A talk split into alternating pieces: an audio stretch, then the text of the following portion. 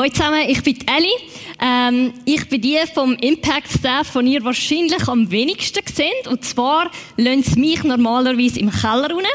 Ähm, und zwar nicht, weil ich die Sonne nicht vertrage, auch wenn man das offensichtlich sieht, ähm, sondern weil, wie Judith schon gesagt hat, ich leite den Teens Impact, das ist der Teenie-Gottesdienst am Sonntagmorgen und darum bin ich nicht so oft am Freitagabend da.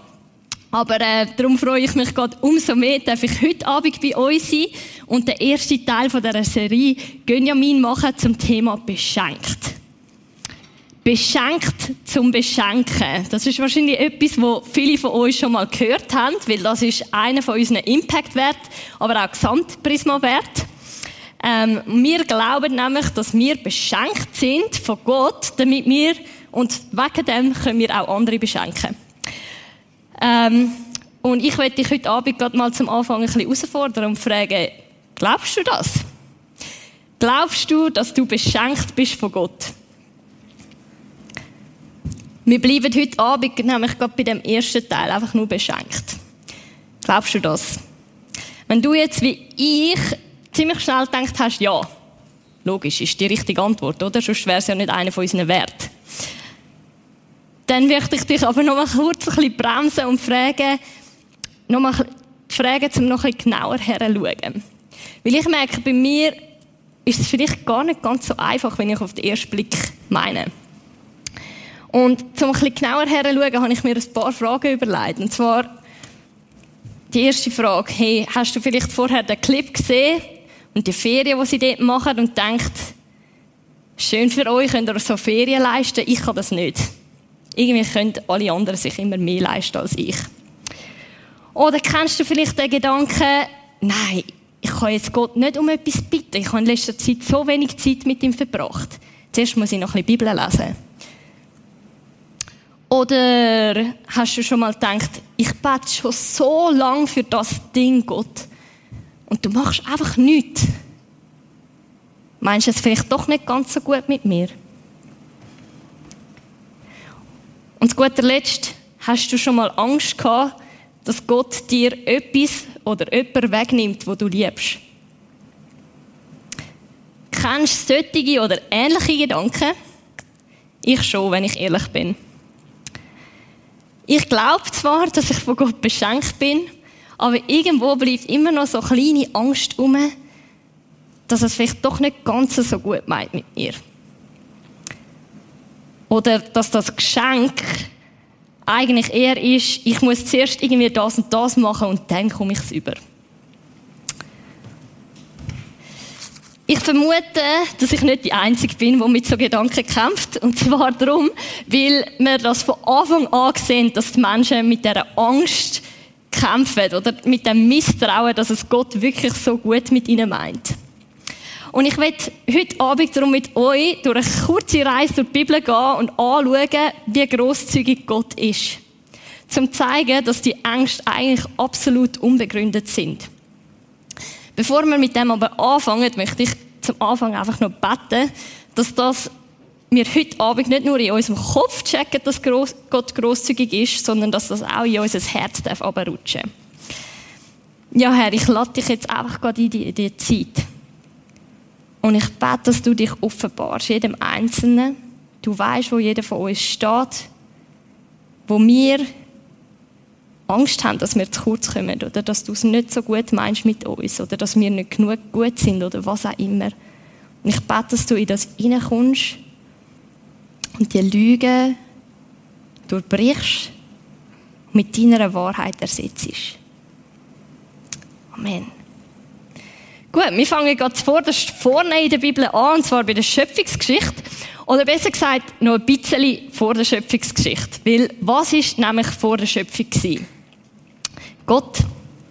Gott, ich habe ihn da mal als Dreieck einfach ähm, symbolisiert. Das Ding noch hier. So. Genau.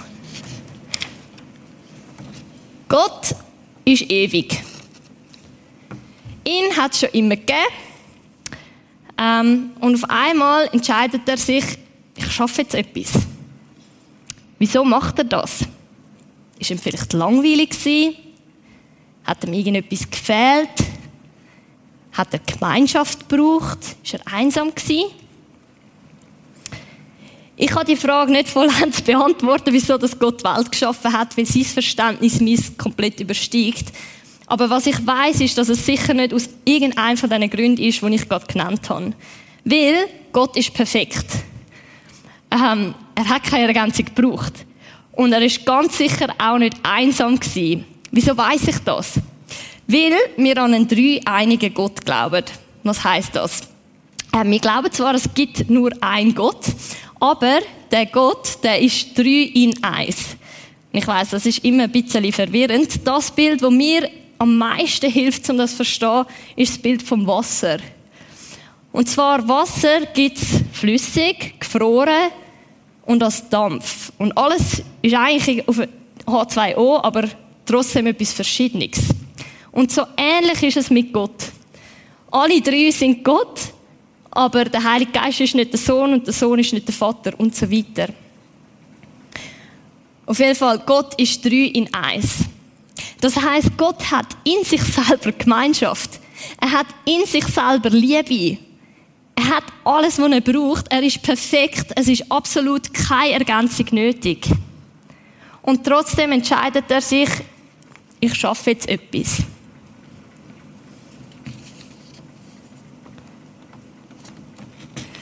Und er macht Tag und Nacht. Er macht Himmel und Erde. Er macht Wasser und Land. Und er füllt's. Er füllt den Himmel mit Trilliarden von Sternen. Er füllt das Wasser mit so viel Lebewesen, dass es einfach nur noch so davon wimmelt. Er füllt die Luft mit Tausenden von Vogelarten und das Land mit allen möglichen Tieren. Einfach so. Er hat nichts gebraucht. Und bam, da machen wir mal die wunderschöne Welt mit dieser unglaublichen Vielfalt. Wenn wir von Gönjamin reden, können wir sagen, ja, Gott ist definitiv der OG von allen Gönjamins. er haut einfach Fett rein. Und zu guter Letzt macht er den Mensch. Und was macht er jetzt? Was sagt er am Mensch, wenn er ihn schafft? Schauen wir das gerade mal schnell an. Und zwar im 1. Mose 1, 26 bis 28 steht, dann sprach Gott, nun wollen wir Menschen machen ein Abbild von uns, damit uns Mehrzahl, das uns ähnlich ist. Sie sollen Macht haben über die Fische im Meer, über die Vögel in der Luft, über das Vieh und alle Tiere auf der Erde und über alles, was auf dem Boden kriecht. So schuf Gott die Menschen nach seinem Bild, als Gottes Ebenbild schuf er sie, und er schuf sie als Mann und als Frau. Und Gott segnete die Menschen und sagte zu ihnen, Seid fruchtbar und vermehret euch. Füllt die ganze Erde und nehmt sie in Besitz. Ich setze euch über die Fische im Meer, die Vögel in der Luft und alle Tiere, die auf der Erde leben, und vertraue sie eurer Fürsorge an. Gott schafft den Mensch und schenkt ihm einfach mal schnell so die Erde, die er da geschaffen hat, mit all ihrer Schönheit und Fülle und schenkt uns Macht über sie. Einfach so. Das ist krass, oder? ähm, hey.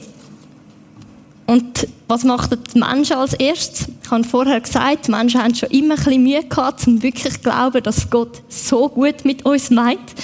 Ähm, sie äh, Gott sagt ihnen nämlich, hey, schau, in diesem Garten, da hat es zwei besondere Bäume, und zwar der Baum vom Leben. Von dem dürfen ihr gerne essen, so wie alle anderen Bäume im Garten, dürfen von allen essen, aber es hat einen einzigen Baum, von dem will ich nicht, dass er esset. Weil das ist nämlich der zum Unterscheiden von Gut und Böse. Und wenn er von dem esset, das führt zum Tod. Darum lasst das sein. Was machen die Menschen? Laserfokus auf den einen Flipping Baum wo sie nicht dürfen. Das eine Nein. Weil, ähm, wenn Gott zu dem einen Baum Nein sagt, kann es ja nicht doch sein, dass er vielleicht mir etwas will vorenthalten dass ich doch zu kurz komme. Kennst du das? Gott, wenn du mir das eine Gebet nicht erhörst, wenn du mir das eine Ding nicht schenkst, dann weiß ich nicht, ob du es wirklich so gut meinst mit mir. Und genau diese Frage führt dazu, dass die Menschen zum Paradies rausfliegen und es kommt zu einem Bruch in der Beziehung zwischen Gott und den Menschen.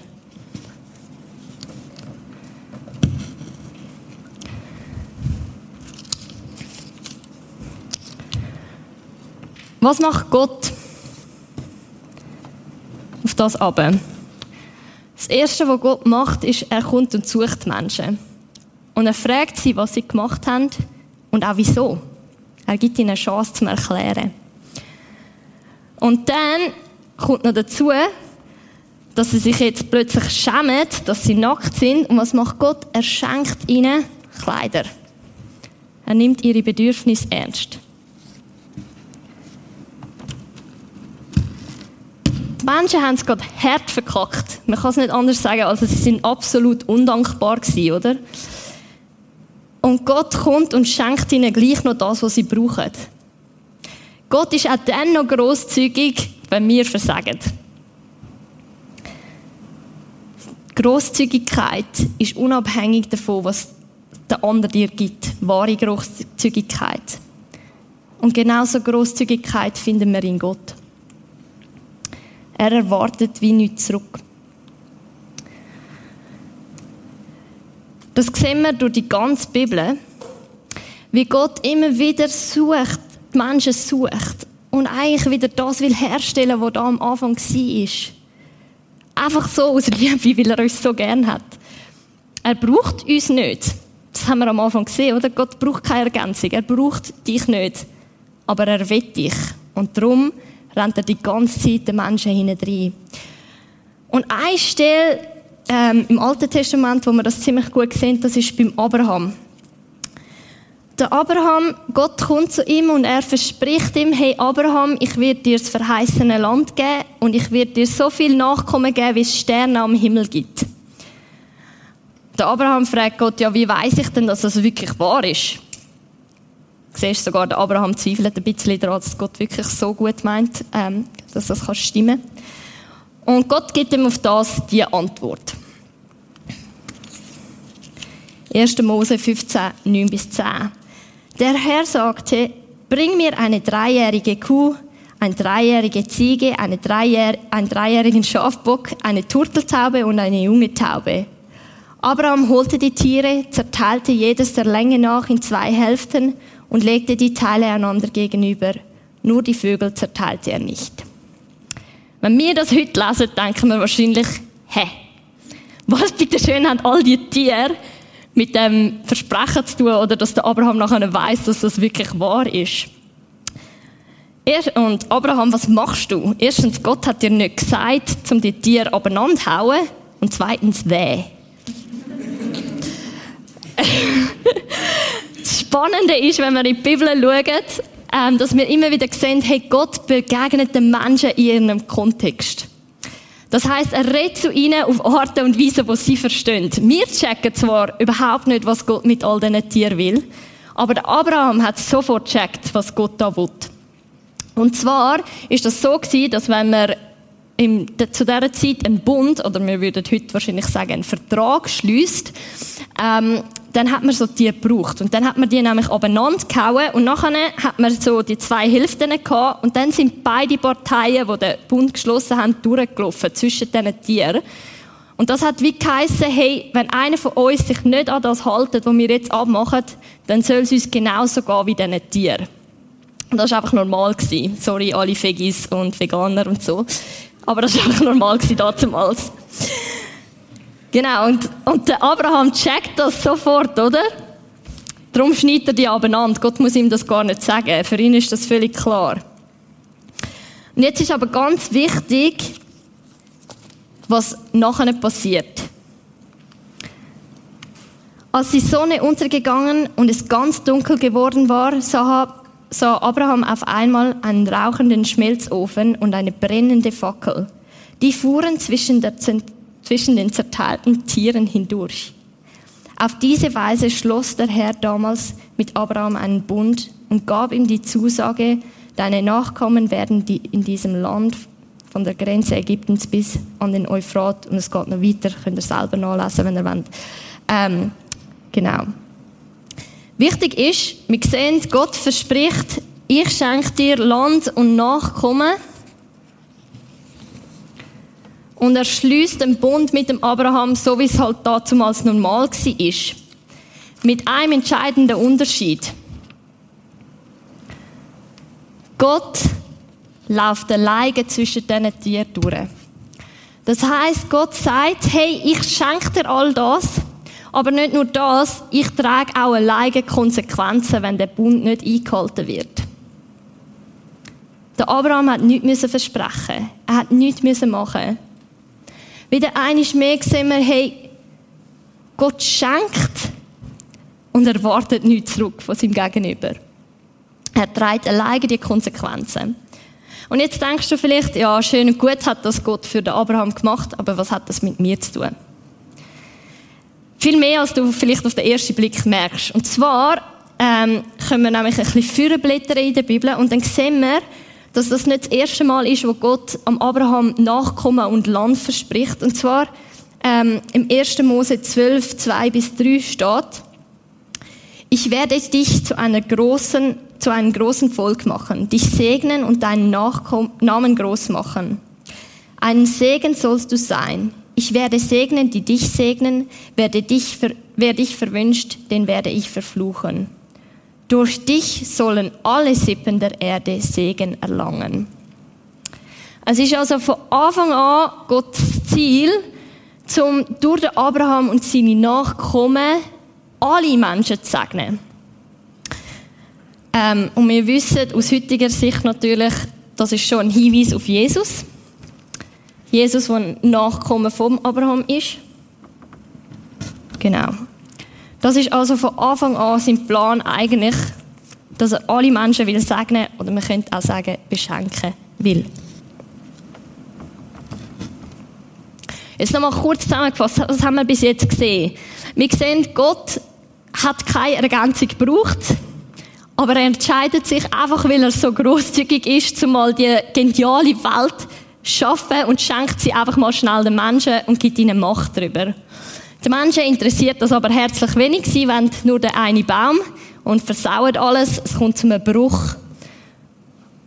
Aber Gott rennt ihnen gleich hinein. Und von Anfang an sucht er immer wieder Nähe zu ihnen und versucht, das wieder herzustellen, was sie kaputt gemacht haben. Weil er sie einfach will beschenken. Und mit dem machen wir einen riesigen Umführen ins Neue Testament, weil wir sonst morgen noch da wären, wenn wir alle Stellen würden anschauen, wo Gott grosszügig ist. Und zwar kommen wir führen zu Jesus, wo wir ja schon erwähnt haben. Jesus, der absolute größte Beweis oder das größte Zeichen von Gottes Großzügigkeit. Es gibt nichts, was seine Großzügigkeit mehr zeigt als Jesus Christus. Jesus ist Gott. Er hat zusammen mit dem Vater und dem Heiligen Geist die Welt geschaffen. Und jetzt verlässt er seine Herrlichkeit und wird Mensch. Es gibt nichts, wo wirklich kann bildlich darstellen oder wo das näher bringen wie viel Gott da eigentlich oder Jesus da schon aufgibt. Nur schon zum Mensch werden. Es ist noch viel krasser, als wenn der Biden würde finden, ich verlasse jetzt das Weiße Haus und werde irgendwie ein Strassenhund im Entwicklungsland. Das kommt noch nicht näher zu dem, was Jesus da aufgibt. Jesus ist Gott und er wird zum hilfloser Baby, das nicht mal seinen Kopf selber heben kann. Wo Windeln braucht und darauf angewiesen ist, dass jemand sie ihm wechselt. Gott gibt seine Herrlichkeit auf und wird Mensch. Er wird verletzlich. Und zwar so verletzlich, dass er sogar umgebracht wird. Und für was? Weil er uns so dringend braucht? Nein. Wie gesagt, er braucht uns nicht aber er will uns. Wieso macht er es? 2. Korinther 8, 9 heißt, ihr wisst ja, was Jesus Christus, unser Herr, in seiner Liebe für euch getan hat. Er war reich und wurde für euch arm, denn er wollte euch durch seine Armut reich machen. Jesus wird arm. damit wir reich werden. Er selber zieht keinen Vorteil aus dem. Für sich selber. Er macht all das, damit wir einen Gewinn haben, weil er dich so fest liebt, weil er so großzügig ist und dir einfach unbedingt all das will geben. Er macht das alles, damit er das Geschenk vom Anfang uns wieder schenken kann. Dass wir dürfen ewig in seiner Gegenwart sein. Dass wir dürfen zusammen mit ihm über die Welt regieren. Und für alle, die jetzt denken, halt, stopp, warte, er ist, er ist doch gestorben, damit unsere Sünden vergeben werden, das hört man doch immer so. Natürlich, du hast recht. Jesus ist gestorben, um unsere Sünden zu vergeben. Und mit Sünde ist eigentlich nichts anderes gemeint als all das, was wir das Gefühl haben, wir wissen es besser oder wir eben nicht so ganz vertrauen, dass Gott wirklich weiß, was gut ist und wir selber probieren wollen. Das ist das, was zwischen uns kommt. Und wegen dem ist Jesus gestorben. Um das wegzunehmen. Aber mit dem, was er uns da wegnimmt, macht er eben auch wieder den Weg frei zu all dem. Ähm, wir können es im Epheser 1, 3 bis 5 so lesen. Gepriesen sei unser Gott, der Gott, unser Vater, unseren Herrn Jesus Christus. Denn durch Christus hat er uns Anteil gegeben an der Fülle der Gaben seines Geistes in der himmlischen Welt. Schon bevor er die Welt erschuf, hat er uns vor Augen gehabt als Menschen, die zu Christus gehören. In ihm hat er uns dazu erwählt, dass wir heilig und fehlerlos vor ihm stehen. Aus Liebe hat er uns dazu bestimmt, seine Söhne und Töchter zu werden, durch Jesus Christus und im Blick auf ihn. Wir sehen es hier. Das, was Jesus da hat, das hat den Weg frei gemacht, dass wir seine Söhne und Töchter sein dürfen. Dass wir wieder dürfen in die enge Gemeinschaft mit Gott kommen.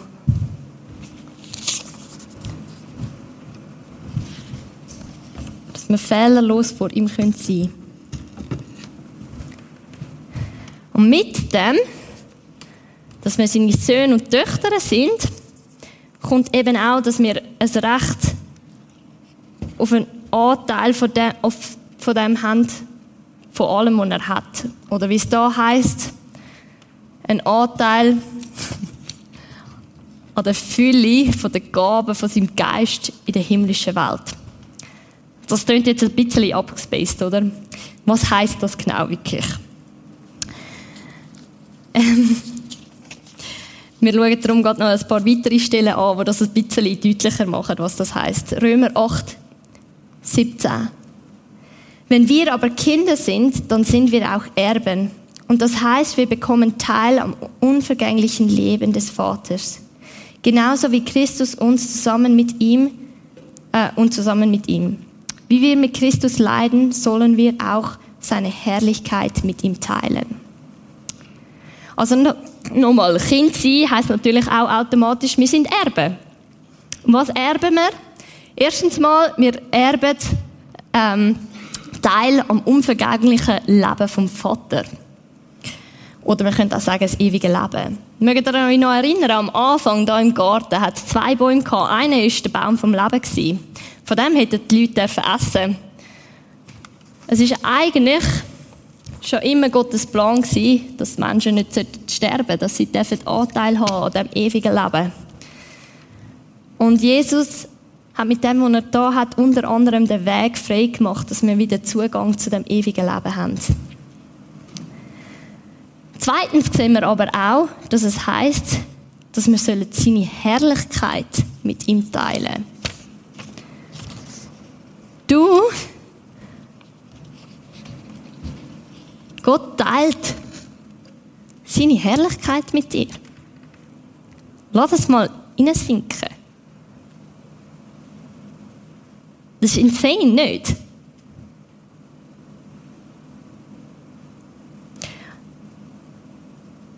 Und als wäre das noch nicht genug, finden wir Stellen, die noch mehr versprechen. Offenbarung 3, 21. Alle, die durchhalten und den Sieg erringen, erhalten von mir das Recht, mit mir auf meinem Thron zu sitzen.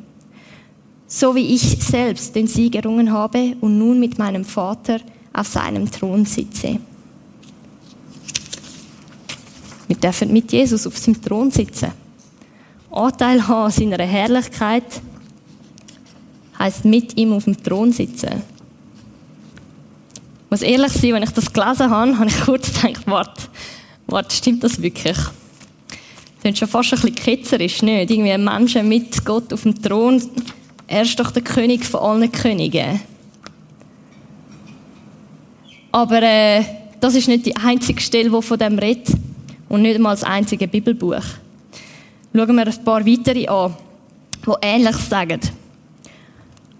Lukas, oh nein, sorry, der 2. Timotheus 2, 11 bis 12.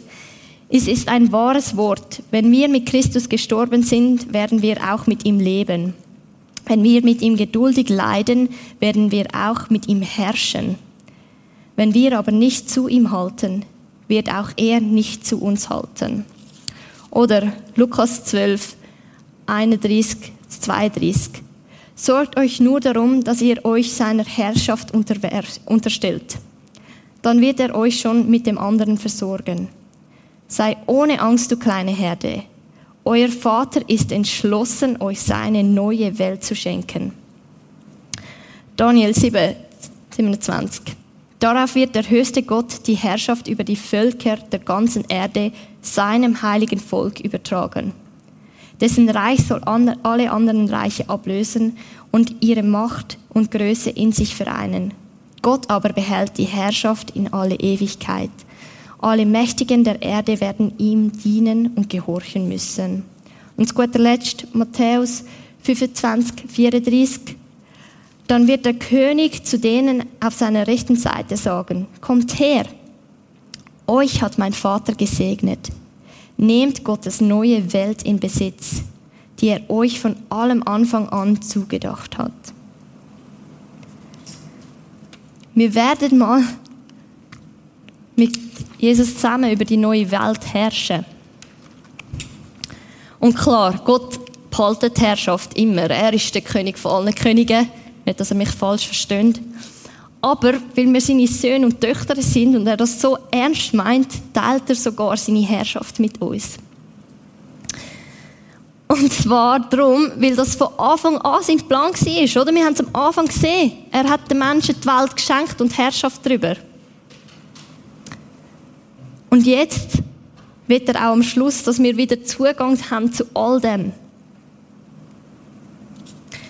Es ist von Anfang an sein Plan nur wir haben es versaut. Und jetzt ist er die ganze Zeit hinter den Menschen hergesäckelt und er macht es immer noch, weil er wieder will herstellen, was wir kaputt gemacht haben, weil er so großzügig ist, dass er einfach unbedingt uns wieder das Geschenk will geben, wo wir gefunden haben, nein, wir wollen es nicht.